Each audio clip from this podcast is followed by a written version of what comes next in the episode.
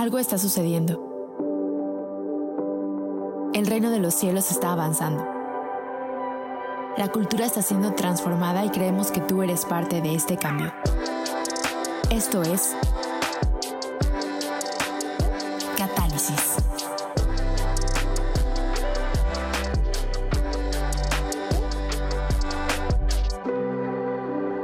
Hola amigos de Catálisis, bienvenidos a este episodio número 7 de esta cuarta temporada. Eh, llegando a ustedes eh, a través de video, YouTube. Este, ¿Cómo estás, Benjamín? Eh, bien, estamos emocionados de estar aquí. que pensándolo bien, ya es casi un año de la un año de la pandemia. O sea, el marzo del año pasado, en este momento nos estaban confinando a nuestras casas. Y creo que. Algunos, algunos. Al- algunos. Este, pero creo que eh, pues sobrevivimos, ¿no? Eh, me, han, me han gustado mucho los memes que ha habido de 2000, marzo del 2020 y marzo del 2021. Sí, eh, sí, sí, sí. Como los de Dark y de Harry Potter y no sé qué tanto, pero bueno, creo que hemos sobrevivido y, y creo que más que nunca estoy emocionado por el futuro de lo que viene. Estaba yo haciendo este inventario un poquito acerca de, de una década completa. No sé si ya hiciste este ejercicio, pero en el 2010 yo me estaba graduando de la universidad. Este, y después de eso pasaron muchas, muchas, muchas cosas. ¿En el 2010 estás graduando en la Sí. universidad? Yo Y tú estabas en la prepa, exactamente. No manches. Este, yo me estaba graduando de la universidad y después de eso, o sea, ver cómo terminé la década con una pandemia. Sí. eh, qué buen, o sea, qué buena temporada, ¿no? ¿Y qué vas a estar haciendo en el temporada. 2030, Misa? No sé, pues a ver qué, a ver qué nos tiene el, el, el, este, el destino preparados. Sí. Este, pero bueno, ese es otro episodio. Eh, tenemos hoy un muy buen episodio de los temas que creo que los veía en la lista y decía, este va a estar, este va a estar bueno. Sí, y bueno, como saben, hemos estado viendo estos valores que creo que, o sea, si no se han dado cuenta, mucho de lo que hemos estado hablando son cosas básicas, ¿no? O sea, son cosas que ya todos conocen, pero hemos estado recibiendo feedback y, me ha gustado como ver eso, que es como, nos han dicho tipo como, esas cosas ya las había conocido, o sea, no sé, oración, ¿no? Que es lo, lo más básico que todos sabemos, pero en realidad es una de las cosas que a veces tenemos más paradigmas sobre eso, ¿no? Entonces, todo esto que hemos estado hablando son valores que, que ya son conocidos, que ya habíamos escuchado mucho de ellos, pero que muchas veces no los veíamos como los ve el reino, ¿no? Entonces, el día de hoy queramos hablar de estos, o sea, son como dos temas, pero es el mismo tema y que es gracia y obras, ¿no? Sí. Que, que, que me encanta, ¿no? ¿Alguna vez te contaron la, la historia del policía de, de qué es gracia? No. ¿No te la sabes? Es como de, si te para un policía, eh, que tengas lo que mereces es que te dé la multa. Ajá. Misericordia es que te diga, no te, voy a, no te voy a cobrar la multa, te puede decir, pero gracia es que no te cubre la Y multa dé un coche y aparte nuevo. te dé dinero. ¡Ay, Entonces, guau! Esa es, esa es la definición que yo crecí de, Sí, sí, de- con la que yo crecí de gracia, ¿no? ¿Y cómo sería darle una mordida al, al poli? este obras. no, Sí, buen sea, punto, buen que- punto, sí, Creo que quererle dar una mordida al poli es como déjame yo probarte que sí lo puedo hacer. ¿No? Que Wow. ahorita vamos a ver que las obras no funcionan porque terminas en el bote. Sí, y vamos a hablar, o sea, creo que estos dos, eh, dos puntos son, son, son como de estos bloques esenciales que necesitamos en nuestra relación con Dios. Este, pero que a veces, otra vez, como muchos de estos conceptos muy básicos, están a veces malentendidos o creo que más, o sea, lo que, lo que siento yo que he experimentado a través de esta serie es que cuando ya agarras el concepto en sí, te pones a estudiar qué es y se ve cómo, o sea, empiezas a ver cómo se aplica. Tenemos muchas suposiciones que a veces nada más heredamos, que nunca nos detuvimos a pensar así de por qué creemos esto, qué fue lo que dijo Jesús, cómo lo vivió Jesús y por qué a veces no están alineadas nuestras experiencias con esto, ¿no? Y creo que la gracia tiene que ver con esto. Si has estado en una iglesia en los últimos 15, 20 años, la gracia es un concepto que creo que se ha puesto más de moda, pero de todas maneras ya se hizo como otro cliché, ¿no? O sea, la Sí. gracia es... Y, y- y que también, o sea, creo que tuvo como su apogeo y ahorita ya está en ese punto, o sea, hemos llegado a este punto donde podemos abusar de la gracia, ¿no? O Sí, sea, y se ese- desvirtúa el, el concepto, ¿no? Ya que- puede ser lo que, que sea. no creo que podamos abusar de la gracia, ¿sí se puede abusar de la Pues gracia? no sé, espérense al final del episodio para ver si...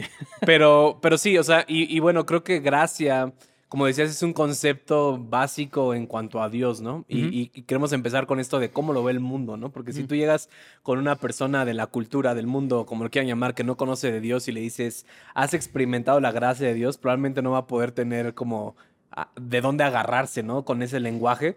Pero para mí, o sea, para mí la gracia de Dios eh, eh, en el mundo, digámoslo así, es Juan 3.16, ¿no? O sea, Juan 3.16 lo conocemos todos porque de tal manera Dios amó al mundo que envió a su Hijo unigénito para que...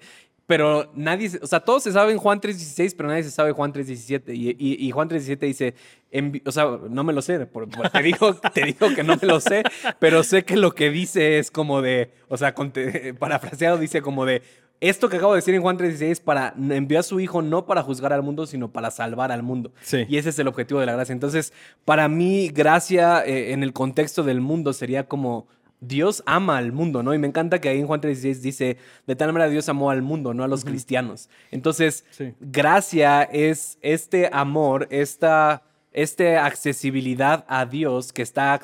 Vaya, la- valga la redundancia, accesible para todos. Todos podemos conocer a Dios. Ya no hay algo que te impida. La gracia es esta posibilidad de conocer a Dios y que es una invitación, como lo decíamos en el episodio pasado de arrepentimiento, que Jesús dijo eso, ya se inauguró el reino, vengan, arrepiéntanse, cambien su manera de ver y creo que eh, en el mundo, o sea, que el mundo no lo ve así, pero para mí el mundo lo tendría que ver como es una invitación para conocer a Dios. Creo que para el mundo es, es la gracia en acción, es una de esas cosas que es demasiado bueno para, Ser verdad. para ser verdad, ¿no? O sea, como, mm, o sea, sí, Dios te ama, pero, o sea, y siempre hay un pero que le ponen por, por las experiencias que hemos tenido con cómo se ve eso aplicado.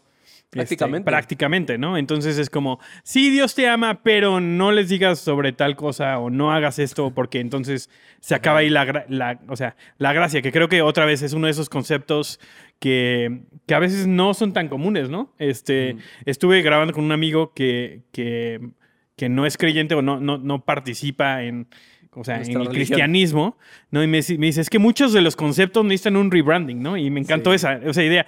O sea, no porque siento que lo necesitemos, aunque tal vez, sino de darle contexto a esta, algunas de estas cosas que parecen clichés, o sea, si lo escuchas así como la gracia del Padre, ¿no? O sea, pero ¿qué significa eso? Y creo que eso... dijiste la gracia del Padre, pues, o sea, pensé literalmente y es como el papá es bien chistoso, ¿no? O Sí, exactamente, es sí, sí, sí, la gracia- la gracia del Padre. O, o- o te- o es muy agraciado, ¿no? La gente, la gente como, o sea, le cae bien a la gente.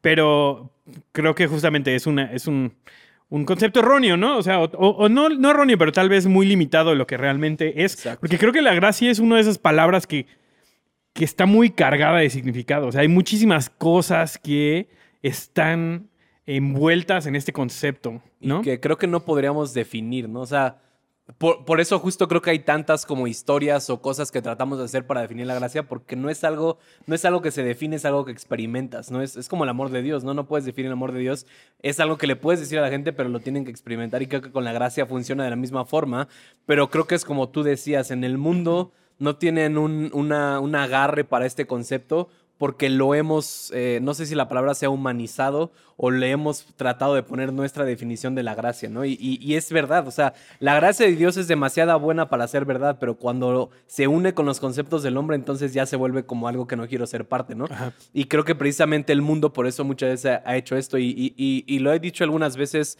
no sé si lo he dicho aquí, o, o sea, pero creo que por eso creo que hay muchas veces ateos, ¿no? Hay ateos de los, de, de Dios, del Dios... eh, que a veces presentamos. que a veces presentamos que no representa la gracia, pero mucho, o sea, si tú le presentas a cualquier persona un Dios todopoderoso que quiere lo mejor para ti, que tiene amor infinito, que te perdona, que no solamente te perdona la multa, sino te da gracia, o sea, ¿quién no quisiera conocer a ese Dios? Pero creo que a veces, como, y creo que es- lo vamos a ver más adelante, pero que ya se vuelve más complicado cuando lo vemos prácticamente, cuando la gente hace desastres, cuando la gente abusa de la gracia, que es como, ya no sé cómo lidiar con eso, entonces creo que la iglesia se ha protegido como para no llegar a ese punto y entonces ya conceptualizamos la gracia. Así es, sí Dios te ama, pero... Pero en la aplicación se ve diferente, ¿no? Sí, Y creo que, eh, por otro lado, el concepto, y creo que sí necesitamos como un ancla a veces, como para entender, ¿no? Y por eso pusimos gracia y obras, ¿no?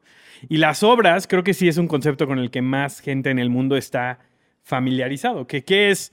Creo que para el mundo las obras son el ser piadoso, el ser, eh, o sea, el, como el ser una persona religiosa es una serie de reglas. O sea, solamente es eso, ¿no? O sea, tú le dices a una persona que del mundo que eres cristiana, ¿no? O sea, que no tiene una relación con Dios y te va a decir, y me ha pasado muchas veces, ah, entonces no puedes, y entonces te dice algo, ¿no? No o sea, no puedes Halloween. tomar, no puedes fumar, no puedes acostarte con nadie, este, no dices groserías. Si supieran. Nah, Exactamente. Pero- Este, eh, y- pero creo que es esa cuestión, o sea, es ese, ese concepto de las obras es como un requerimiento que necesitas como para entrar al, Al al club. Sí. O sea, tienes que hacer un montón de cosas para poder pertenecer y habla más que nada de comportamientos, ¿no? O sea, de, maneras de hacer algo que parece re- un requerimiento para poder pertenecer otra vez a una fe, a un club, a un algo, ¿no? Sí, no, y creo que también, o sea, las obras en el mundo es, o sea, tu posición, lo que haces, cuánto dinero tienes.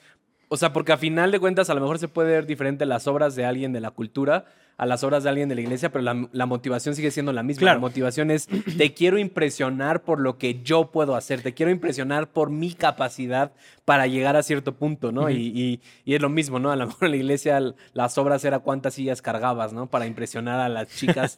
o- o- Al mismo tiempo, ¿no? Sí, pero la, o sea, al final las obras creo que creo que no son malas y, y lo vamos a ver, pero para el mundo las obras creo que es la capacidad que yo tengo para hacer y llegar a donde yo quiero llegar, ¿no? Y en el cristianismo también, o sea, nuestras obras en Dios, que también Pablo dice, y lo vamos a ver ahorita, pero es Pablo dice, no es por obra, sino por gracia, no es, no es por lo que ustedes puedan hacer, entiéndalo, métaselo en la cabeza, y, creo que podemos entender un poco más a Pablo, ¿no? Porque todo el Antiguo Testamento, todo, toda esa evolución de, de llegar a donde llegamos con Jesús había sido acerca de lo que tú tenías que hacer para ganarte el amor de Dios, para ganarte el perdón de Dios y llega Jesús y lo destruye, ¿no? Y creo que eh, es, es muy sutil, ¿no? Pero. Porque creo que no, no, o sea, no son necesariamente antónimos, ¿no? Pero muchas veces lo vemos así. Sí. ¿no? O sea, vemos las gra- la gracia de un lado y las obras del otro, pero en realidad es que no, o sea, la, la- la gracia yo lo veo más bien como en capas, ¿no? Y, la, y vivir por obras es una manera muy, eh, muy elemental de vivir, por así decirlo. es, es vivir en, y bueno, lo vamos a ver, lo vamos a hablar ahorita, pero este, es vivir en el, en el ojo por ojo, ¿no? O sea, es el, es, o sea, es... la ley. Tú me das, exactamente, ¿no? O sea, que, que, que solamente nos quedamos a ese nivel.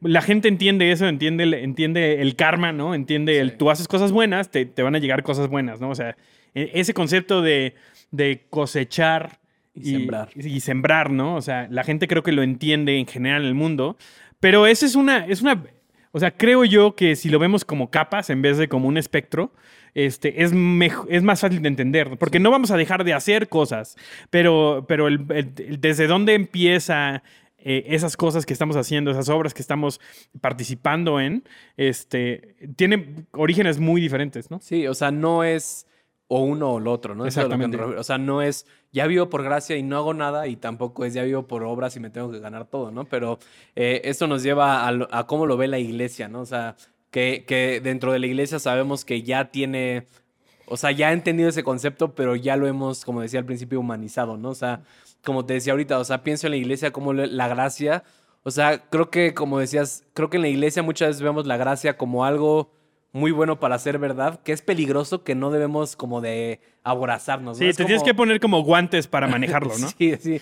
Y es como de, no, y es lo que, o sea, lo que pensaba ahorita lo que decía, ¿no? O sea, que muchas veces es como de, sí hay que predicar la gracia, pero no hay que predicar tanto la gracia porque entonces la gente va a decir, ah, pues entonces puedo hacer lo que quiera. Y es que si llegamos, si alguien llega a ese punto, entonces no ha entendido la gracia ni la ha experimentado. ¿no? Exactamente. Y, y creo que muchas veces en la iglesia lo hemos reducido a este amor inmerecido Ujú.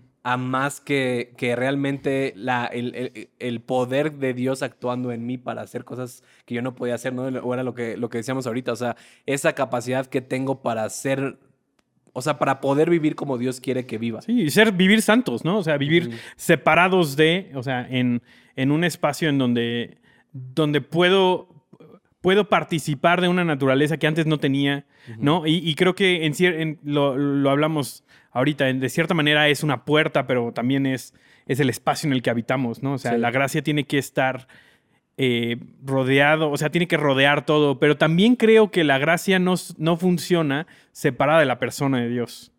¿No? Y creo que ahí es donde nos empezamos a meter en problemas, porque si yo separo la, si yo veo la gracia como una moneda, como algo que yo tengo que, se puede, que puedo abusar, ¿no? O sea, pero si, si en realidad la gracia es el conducto por medio del cual yo estoy en una relación cercana con Dios, entonces eh, cambia el, concepto. Quiero leer algo que está en Efesios y me encanta porque el que habla muchísimo de la gracia es Pablo. Pablo. Pero les habla a las iglesias que están en un momento en el que están averiguando cómo vivir con lo que Jesús les dejó.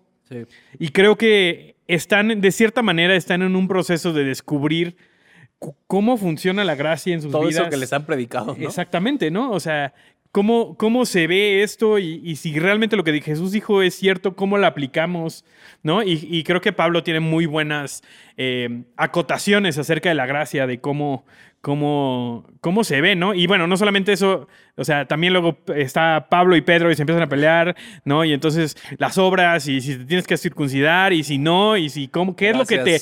Gracias a Dios. Gracias, Pablo, por haber convencido a Pedro de que no nos teníamos que circuncidar. Este, pero les voy a leer algo que está en Efesios 2, 8 eh, al 9 dice, Dios los salvó por su gracia cuando creyeron. Ustedes no tenían ningún mérito en eso. Es un regalo de Dios. La salvación no es un premio por las cosas buenas que hayamos hecho. Así que ninguno de nosotros puede jactarse de ser, salvo, ¿no? Y creo que, o sea, se menciona la gracia una vez, pero es el contexto de todos esos dos versículos, ¿no? Exactamente, ¿no? Y es la manera en la que yo lo veo. yo veo la gracia como, como el agua en una alberca. ¿No? O sea, eh, es, es, lo que te mantiene dentro, ¿no? Y te mantiene en la, posición correcta para poder disfrutar de todo lo que Dios tiene para nosotros, ¿no? Pero, pero dice, Dios lo salvó por su gracia cuando creyeron. O sea, la salvación el, estar en una buena relación con Dios y no solamente la salvación en un momento, ¿no? O sea, la salvación no solamente es, Cuando ese... Pasaste enfrente. Exactamente, sino el vivir en ese, en ese espacio de, intimidad y de conexión con Dios fue por medio de la gracia, ¿no? que, que, nos dice Pablo que es un regalo, ¿no? Y creo que de ahí estamos tratando de, en nuestras comunidades en nuestras iglesias, de tratar de, aplicar la gracia y cómo se ve esto. Y sabemos algo que nos queda muy claro, que es, no hay nada que tú puedas hacer para... No te la ganaste. No te la ganaste, ¿no? Pero cómo vivimos después de ese punto, creo que es cuando las cosas empiezan a poner ahí medio y, ¿qué es, lo, ¿Qué es lo mismo? O sea, dice, o sea, lo único que nosotros necesitamos para recibir la salvación es creer en Dios, ¿no? O sea, en otras versiones dice por medio de la fe, que, que, la fe es creer que Dios existe, creer que Dios me ama, pero creo que muchas veces como traducimos esto, como traducimos la gracia, es que la gracia es algo que nos dan Así como, pues, como Dios ya no tenía de otra y Dios nos quiso salvar por gracia. Así como, pues ya ni modo. No, no, no. Para mí la gracia es como Dios pelea por ti, Dios quiere que seas salvo, Dios te la ofrece sin que tú tengas que hacer nada. Y creo que por eso muchas veces tenemos esta, este mal concepto en la iglesia de cuando hablamos del pecado, si le o sea, de que decimos, si le predicamos a la gente que puede hacer lo que quiera y aún va a haber gracia, entonces van a hacer lo que quieran. No. O sea, cuando la gente realmente experimenta un Dios que a pesar de su, de su desastre, que a pesar de cómo están, Dios los ama, entonces son cambiados pero nos da miedo a veces introducir este concepto que dices de gracia, donde ya eres salvo, no tienes que hacer nada, solo tienes que recibirla, porque pensamos que la gente va a hacer mal uso de ella, pero no puede, o sea, no puedes ganarle al amor de Dios, no puedes hacer mal uso del amor de Dios. Y que creo que se resuma esto, ¿no? Cuando realmente experimentas el amor de Dios, entonces es imposible que cambies. Entonces, cuando prediquemos la gracia realmente como es, va a ser imposible que la gente cambie. Pero ¿qué es lo que hacemos muchas veces? Nosotros nos dedicamos a a, supervisar el comportamiento de la gente y nosotros tratar de cambiarlo. Ese no es nuestro papel. Aparte parece como que queremos vivir con la gracia que esté disponible pero nunca usarla. Si ya llegaste al punto donde necesitas gracias que ya la regaste, ¿no? Y, creo que justamente hemos generado o hemos, nos hemos apoyado en este sistema de requerimientos que tenemos, que son las obras. Claro. ¿no? Que decimos, no les llamamos obras, obviamente, les llamamos disciplinas espirituales, les llamamos este eh, ser buen cristiano, este, no sé, lo que quiera, servicio, etcétera, ¿no? ¿Y qué, qué son las obras en el contexto de esto? En el contexto de la iglesia, estamos hablando aquí de la iglesia, ¿no? O sea, creo que la iglesia lo ve como la gracia es la puerta de entrada y después de eso, que Dios te dé a entender cómo le, cómo le vas a hacer Sí. para portarte bien, ¿no? Este, pero mi, pun- mi punto es este, y siempre, o sea, si tú no necesitaras, algo pasa en, en la salvación que yo puedo hacer lo que antes no podía hacer. ¿no? Yo puedo estar, uno, en una relación con Dios y creo que mucho de eso tiene que ver con una conciencia de lo que ya está disponible para mí, Sí. ¿no? Y eso es parte de la gracia, de darme cuenta que la gracia siempre ha estado. Este, eh, pero no solamente se queda ahí, ¿no? O sea, sino cómo yo aprendo a vivir en la gracia que me está literal como me está llenando de poder para comportarme de una manera en la que Sí. antes no podía, en relación con Dios. ¿No? Entonces, hay- es, es como, voy a usar una referencia de Star Wars, es como la fuerza, la fuerza que me habilita para comportarme de cierta manera que me permite entonces proteger mi relación con Dios.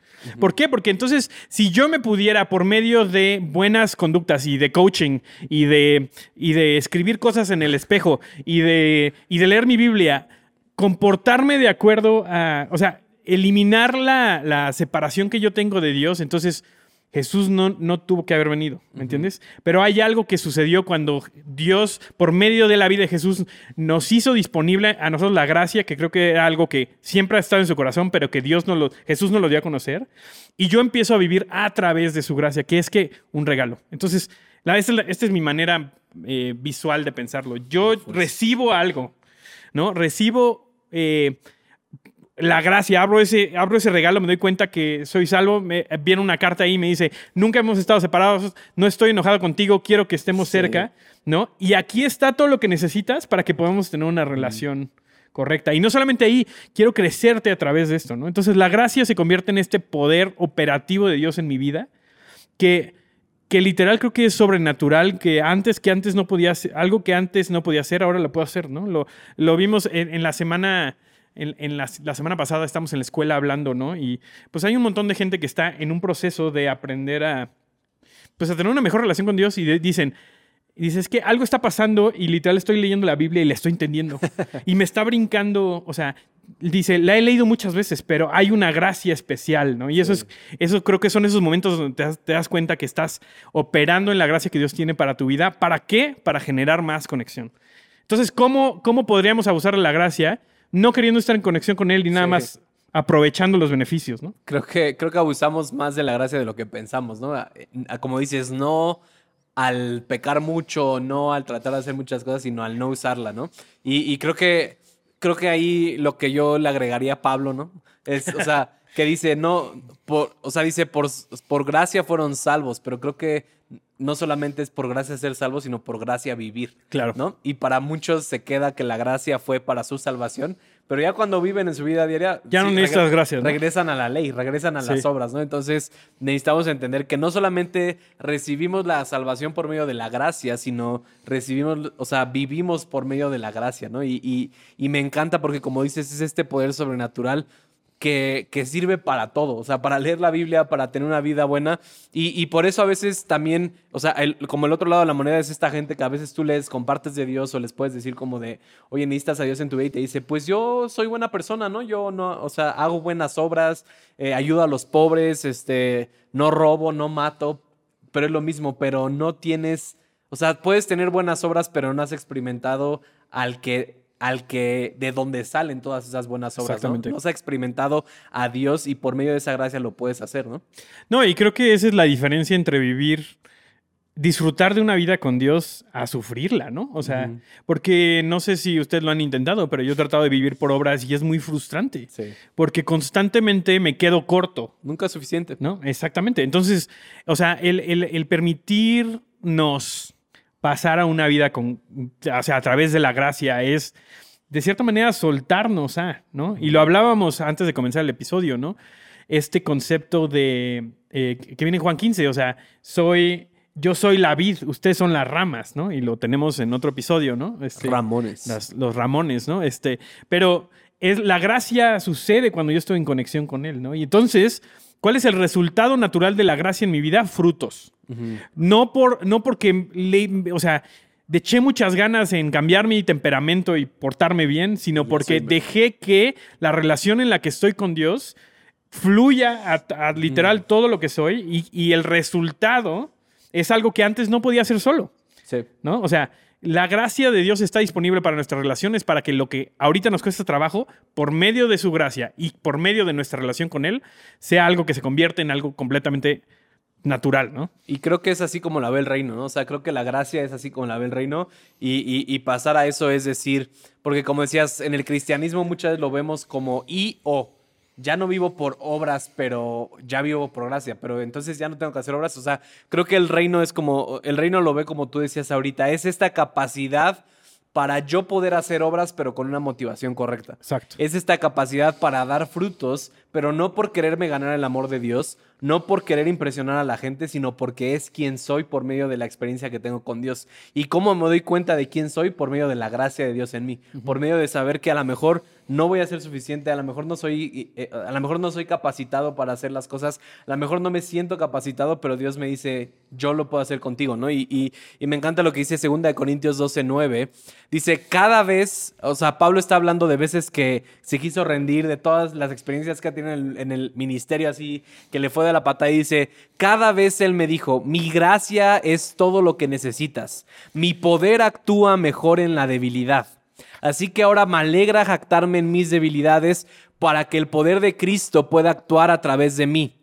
Es por eso que me deleito en mis debilidades y en los insultos, en privaciones, persecuciones y dificultades que sufro, por Cristo, pues cuando soy débil entonces soy fuerte. Y creo que aquí, como dices, Pablo empaqueta la gracia en, algo muy entendible que es, o sea, me, me, gusta, dice, mi gracia es todo lo que necesitas, mi poder actúa mejor en debilidad. Entonces, ¿qué está diciendo? ¿Qué le está diciendo Dios a Pablo?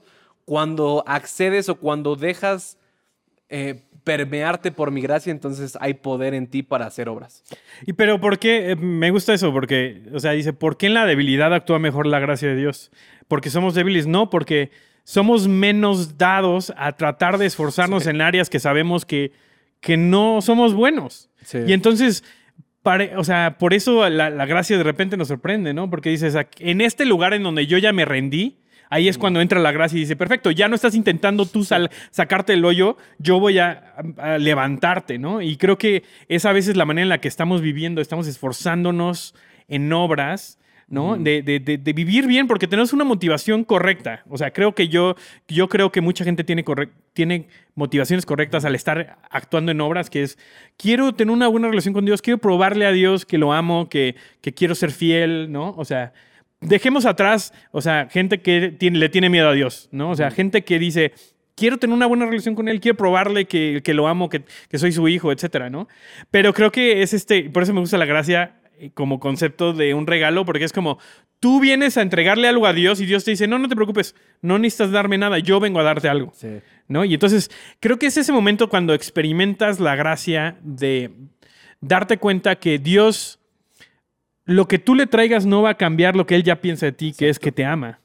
Y aparte de eso, te está dando de manera gratuita eso. Entonces, eso no quiere decir que entonces tu, tu, regalo ya no funciona, sino que me doy cuenta que mi regalo es una respuesta a él, no que fue, no fueron mis obras lo que le hizo cambiar de parecer, sino, sino él ya pensaba esto de mí. Y entonces mis obras son una respuesta a la gracia que él ya virtió sobre mí, este, y, y también a su sentir que es Dios me ama y, quiere tenerme cerca desde un principio, antes de que yo lo tuviera que convencer con, con cuántas horas oré esta semana, o si leí mi Biblia, o si estoy dándole de comer a los pobres, o lo que sea, ¿no? Sí, y, creo que Pablo, o sea, dedica a Romanos casi, casi a todo eso, ¿no? O sea, dedica a Romanos a decirles como de no se puede vivir por obras porque no va a ser suficiente y porque siempre van a quedar debiendo, ¿no?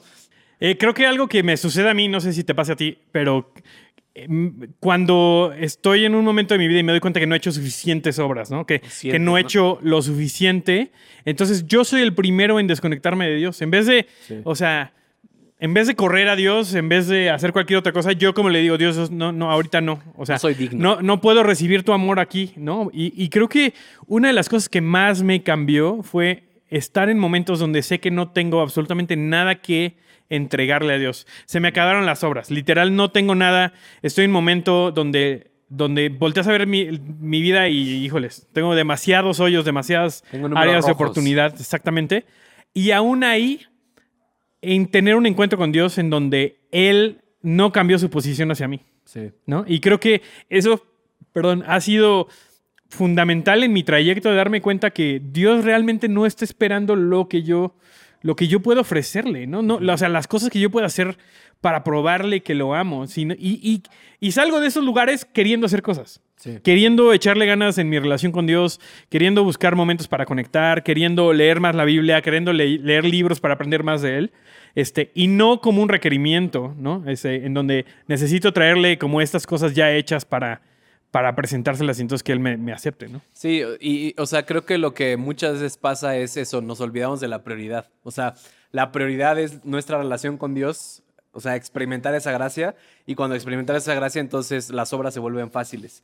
Pero creo que en el día a día, así, o sea, como automáticamente trrr, empieza a cambiar esa prioridad y de repente ya nuestro enfoque es en la prioridad y no en la relación con Dios. Entonces, creo que, o sea, totalmente me ha pasado eso donde siento así como de, oye, como que ya no me siento digno de, de recibirla. Y es cuando recuerdo y tengo que recordarme y, y tenemos que recordarnos que el punto es, la gracia de Dios es la que te empodera para hacer buenas obras. La gracia de Dios es la que constantemente te está recordando, como eres un hijo amado, ve y haz esto, ¿no? Pero cuando invertimos eso y cuando dejamos, o sea, creo que es eso, o sea, cuando dejamos de pasar tiempo con Dios, cuando dejamos nuestra relación con Dios a un lado, esa gracia deja de fluir, ¿no? O sea, si estoy constantemente o sea, hablando metafóricamente, llenándome de Dios, o sea, experimentando a Dios, Sí. el flujo de gracia sigue en mi vida y entonces sigo haciendo buenas obras y sigo eh, entendiendo que no es dependiente de mí. Pero cuando corto ese flujo, entonces sigo haciendo obras, pero como que ya no tengo aceite y va a llegar un punto donde me oxide. No, y, y se vuelve completamente difícil, ¿no?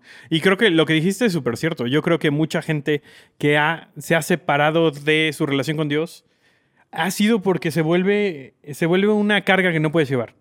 O sea, y, y es completamente entendible porque no estamos diseñados para, para, para llevar una vida, si lo quieres ver así, de acuerdo, o sea, correcta, de acuerdo a los ojos de Dios, este, sin la gracia de Dios.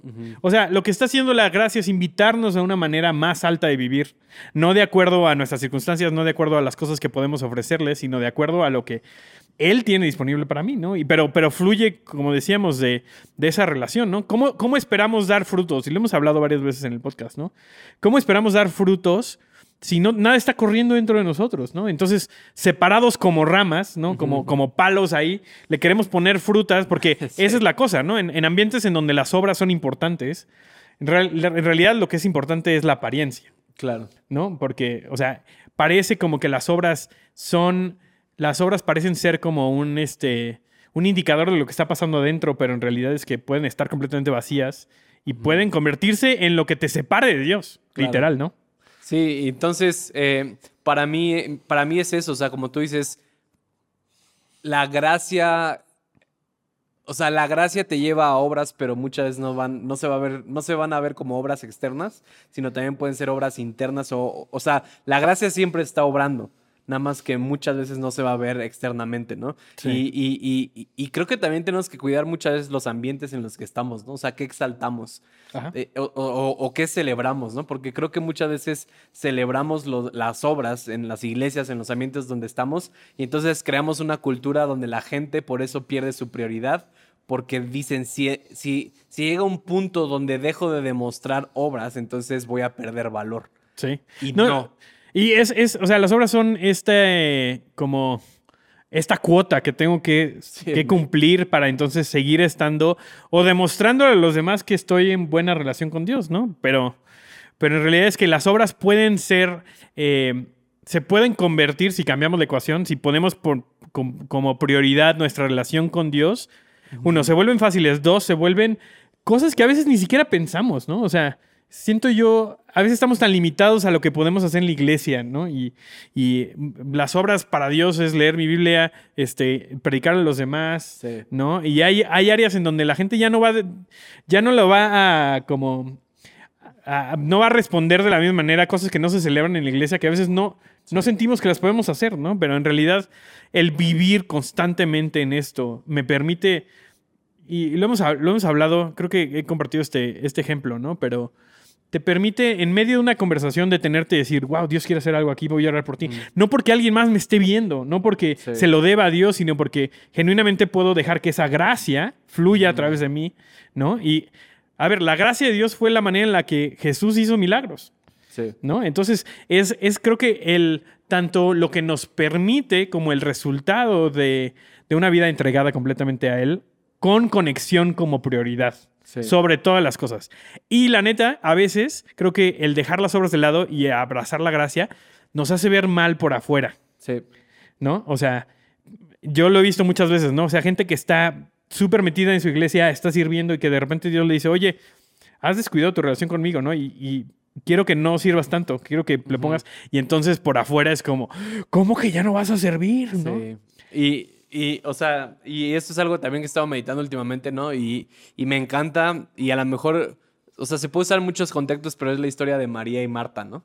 O sea, Marta es las obras y María es la gracia. Totalmente, ¿no? sí. O sea, Marta está, Marta llega a Jesús y quiere impresionar a Jesús, quiere lavar los trastes, quiere, eh, si eres en Argentina no escuches eso, pero, o sea, quiere hacerle de comer, quiere hacerle que hacer porque Jesús está ahí, porque Jesús la está viendo, porque tiene, y, María dice, quiero estar con Jesús, o sea, si puedo, o sea, si puedo tomar tiempo con Jesús, entonces eso es suficiente, ¿no? Y me encanta que, que pasa muchas veces en la iglesia, ¿no? Con las obras como de llegan y, oye, pero Samuel no está haciendo nada, o sea, ve su vida, no tiene frutos. Es el hermano mayor también, ¿no? Sí, o sea, no está haciendo nada, ve, ve lo que está y Jesús, y, y me encanta en esa historia que, le- que Jesús le dice a Marta, María tomó la mejor parte. Sí. Entonces, Jesús no está peleado con las obras, pero hay momentos donde la mejor parte es la gracia. Totalmente. Y, no, no está, o sea, lo mismo, Dios no está peleado con las buenas obras, no es como que, que no quiere que las hagas, pero si eso roba de tu prioridad de Jesús, entonces sí, sí tiene un problema con eso.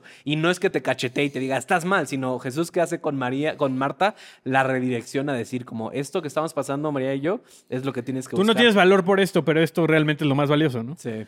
Y, y creo que es, es, o sea, pensando en, en la, la- la- la ilustración de la gracia también es, es la parábola del, del hijo pródigo, ¿no? Este, o sea, la Sí. gracia en acción que ofende, ¿no? Porque la gracia ofende. O sea, Sí. creo yo, estamos tan condicionados a pensar que recibimos lo que nos merecemos, que cuando alguien recibe algo que no se merece, nos ofende. Sí. Y, y a mí me ha pasado, ¿no? Decir, ese cuate, ¿por qué tiene, o sea, tiene tantos talentos y yo he estado aquí, ¿no? Y yo no tengo tanto como él, ¿no? Sí. O sea, este, o por qué ese cuate tiene esa oportunidad, o por qué ese cuate tiene ese favor, si, si Es yo que- fui el que estuve en ese, en ese grupo de conexión to- eh, fielmente todas las semanas, ¿no? Es que medimos conforme a nuestra gracia, no conforme a la gracia de Dios, ¿no? No, y, y creo que aparte la gracia te dice, o sea, esto ha estado preparado para ti y está disponible, y tú te ocupaste en las obras, ¿no? Sí. O sea, el hermano mayor llega y le dice, ¿por qué nunca me has hecho a mí un festín, no? Y el, el padre le dice, eso lo tienes disponible todo el tiempo, pero no, o sea, ¿cuál, cuál es el entendido? Que no quiso aprovechar la gracia que estaba ahí y se dedicó a, por medio de obras, por medio de trabajar el campo, este, decirle a su padre, ve lo buen hijo que Porque soy. pensaba que eso le iba a dar un mayor valor, ¿no? Exactamente. Y por lo tanto, pensaba que la persona que necesitaba gracia tenía un, menos valor, un menor valor. Y, y- y creo, no sé si lo mencioné aquí una vez, pero siempre digo esto. O sea, la historia del hijo pródigo es más para cristianos que para no creyentes. Sí. Porque hay tanta gente en la iglesia que piensa, o sea, comportándose como el hijo mayor, pero también como el hijo menor que está diciendo cosas como no merezco el amor de Dios, no, o sea, no soy digno, ya no, ya me acabé mi chance, ¿no? O sea, ya me fui de la casa, ya me gasté la herencia, ya no puedo regresar con Dios y, es lo mismo, no, la gracia es, o sea, la gracia creo que no puede ser conceptualizada, no puede ser resumida a una, a una, a una definición, porque creo que la gracia se ve diferente para todos. Sí. O sea, la gracia se ve diferente en tu vida que en mi vida, en la vida de, lo que, de los que están viendo. Y por eso siempre me encanta es- esto que digo, que Dios es como el mago de Oz, ¿no? O sea, para cada quien se le mu- demuestra de una manera diferente. Pero creo que como tú dices, el problema está cuando nosotros queremos que la gracia que fue aplicada en mí, entonces se le aplica a todos de la misma De forma. la misma forma, sí. La misma manera en la que... O como o- o- cuando estabas hablando de eso, como la parábola, ¿no? De, de, eh, de los jornaleros, ¿no? O sea, Sí. unos, unos llegaron a las 9 de la mañana y llevan toda su vida fregándole y llega el de las 8 de la noche y le pagan lo mismo, ¿no? Porque el premio es lo mismo, el premio es Dios. Pero muchas veces lo, lo entonces nos empezamos a comparar con otros y decimos como, no, él, él no. Y creo que ahí es donde está como lo que nos mete ruido, ¿no? Porque, porque decimos, ¿cómo podría, o sea, ¿por qué la gente entonces no abusaría del sistema? Sí. Porque tenemos un mal concepto de lo que realmente es el beneficio. Si Sí. yo pienso que el beneficio de la salvación es irme con Dios después de morirme, entonces sí, o sea, esos cuates están, le pusieron cheats, le pusieron ahí este, trucos al, al juego y un cuate que vivió su vida como quería y al final llegó y, y se acercó a Dios y decidió acercarse a Él y va a acabar en el mismo lugar que tú, que llevas toda la vida, ¿no? Pero, pero eso solamente lo vemos así si pensamos que nuestro premio es irnos al cielo. ¿Qué pasa? O sea, ese cuate perdió toda su vida una oportunidad de crecer en intimidad Sí. con Dios.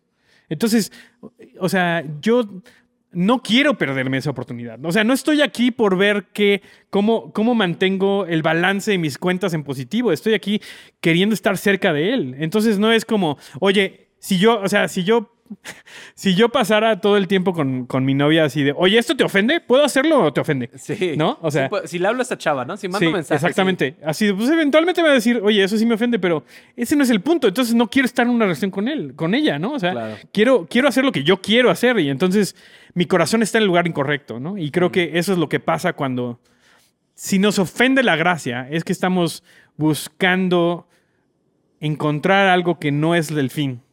¿No? O sea, la gracia, o sea, sí, o sea, la gracia es para, para yo poder estar cerca de él. Sí. ¿no? O sea, no para, no para que no me manden a la cárcel después, ¿no? No, o sea, y, y también lo, o sea, ahorita que hablaba se me venía la historia de los discípulos, ¿no? Cuando viene la mujer a derramar el perfume delante de Jesús y, y- y los discípulos es como, "Ah, ¿qué le pasa? Está derramando.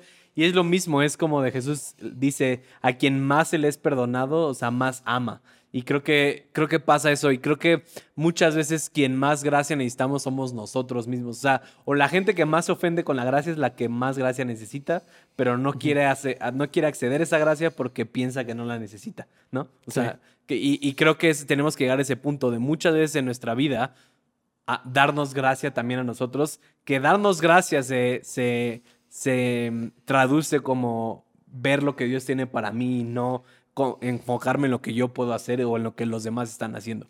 Walter Brueggemann, que tiene un par de libros fenomenales, este, pero era, eh, creo que eh, llegó a ser, o sea, estaba en la iglesia jesuita y, y en medio de eso, en medio de servir a Dios, este, se vuelve alcohólico, ¿no? Y entonces tiene estos momentos en donde dice, se da cuenta que el, el amor de Dios sigue disponible para él, ¿no? Y entonces, oye, pero estoy yendo en contra de todo lo que lo que tú quieres para mí. Y, y, o sea, no fue así de, tuvo un momento y de repente dejó de ser alcohólico. Vivió con alcoholismo muchísimo tiempo, ¿no? Wow. Y entonces dice, o sea, Dios, Dios va a hacer eso. Dios va a ser Dios todos los días. Sí.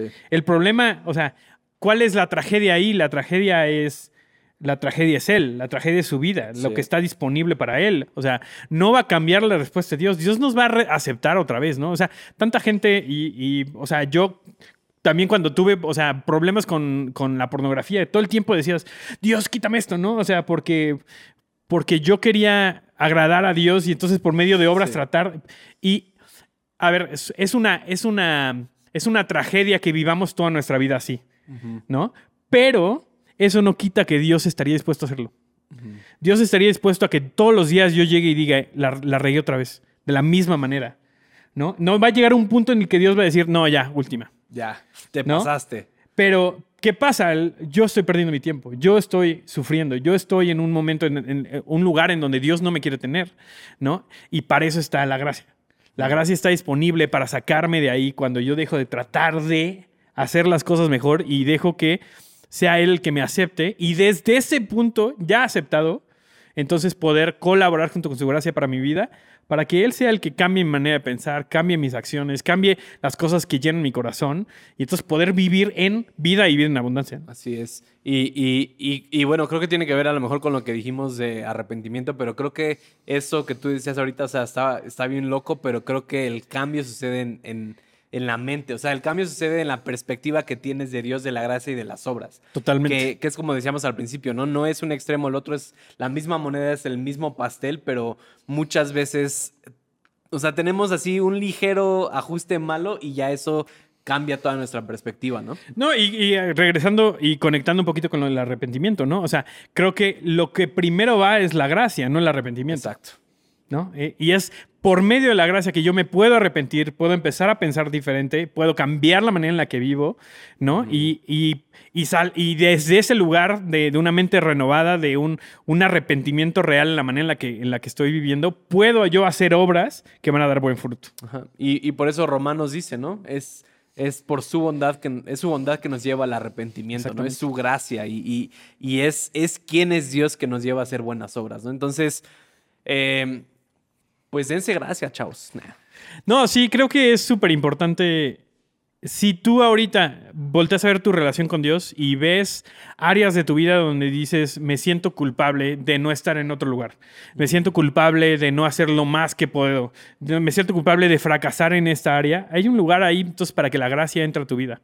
¿no? Y, y que nos demos cuenta que no se trata de lo que yo pueda hacer, sino de, se trata de primero recibir lo que Él ya tiene para mí y desde ese lugar poder actuar para entonces sí llegar al arrepentimiento y entonces que nuestra vida sea transformada. ¿no? Y creo que la ironía de todo esto es que cuando nos damos gracia es cuando obtenemos lo que por lo que estábamos frustrados, ¿no?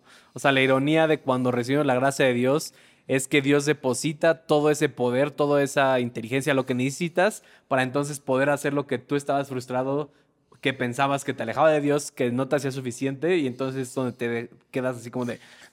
Entonces lo único que tengo que recibir es la gracia y obras. O sea, gracia y obras no son dos cosas diferentes. No son antónimos. Sino son, o sea, es lo mismo, pero lo que importa son las prioridades.